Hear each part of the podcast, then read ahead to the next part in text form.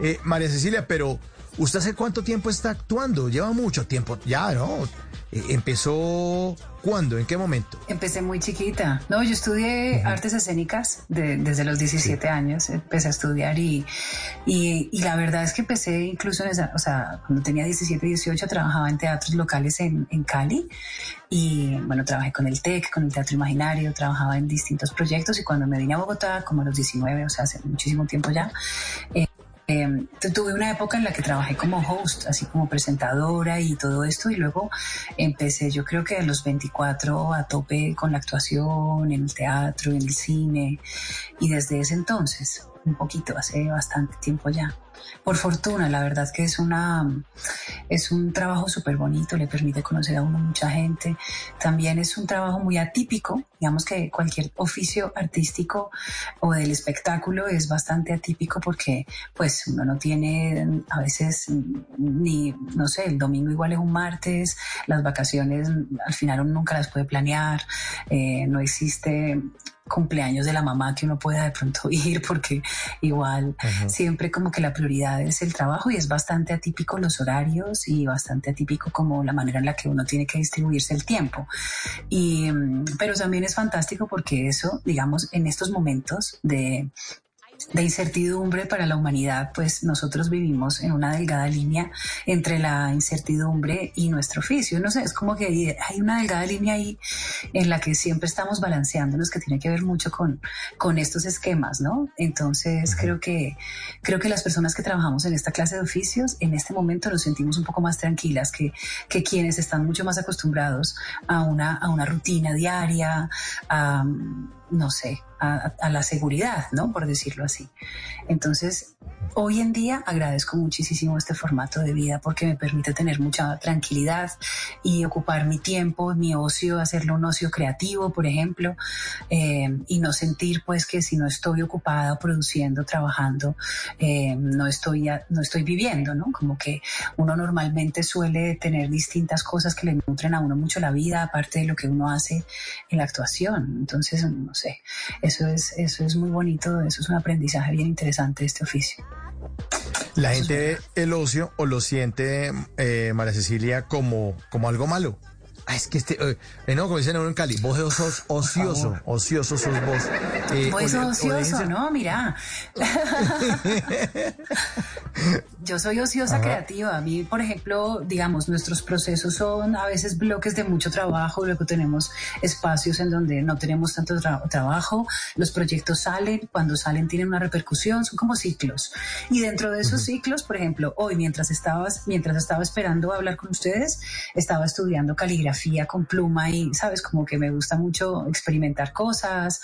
Eh, si no estoy escribiendo, estoy, no sé, eh, buscando otras fuentes como de inspiración y en donde poner la energía, que creo que es el, creo que a veces es un poco un tema para las personas que nos dedicamos a la actuación o a otros oficios, por ejemplo, los músicos o los bailarines, también, eh, digamos que también a través de los instrumentos canalizan mucho la energía, pero a veces, a veces ciertos oficios creativos, pues eh, si uno no busca en qué poner la energía, si, te gusta pintar, incluso hoy en día, ¿no? Como con todas las cosas que están pasando en la actualidad, con, con esta crisis mundial tan, tan brava, pues es, es, es muy interesante tener herramientas, además de, de, las estructuras normales de cómo vivimos la vida, para poder poner ahí nuestras cosas, nuestros sueños, nuestros pensamientos, nuestra cotidianidad.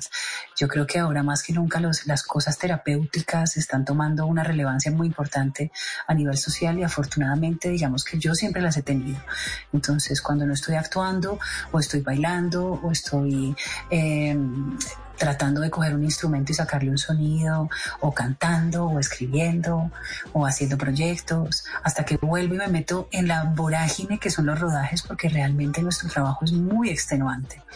Es un trabajo, yo creo que una de las cosas que más tiene el trabajo de la actuación y en general los rodajes, porque no solamente tiene que ver con el equipo artístico, sino con los técnicos, el equipo técnico, el equipo de arte, de luces, la dirección, la fotografía, el maquillaje, el vestuario, todos estos lenguajes realmente las personas que los ejecutan, pues, o sea, se meten unos, unos, unas jornadas de trabajo muy, muy fuertes, muy demandantes, con una productividad muy grande en unos tiempos o a veces reducidos o no tanto, también dependiendo de los tipos de producción en los que uno esté, pero, pero es muy difícil. Yo, por ejemplo, la gente siempre dice, uy, no, la tele, ser famoso, no sé qué, trabajar, actuar, tan chévere, qué chica tal. Pero cuando uno lo acompaña a un rodaje, la gente dice, no puede ser.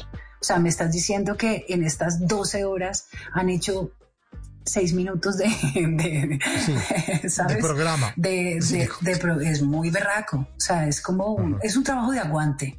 ¿Sabes? De muchísimo aguante y mucha presión también, porque, porque a veces tienes, mm, tienes mucha presión y tienes muchos frentes que cubrir, como que uno se vuelve un poco multitask.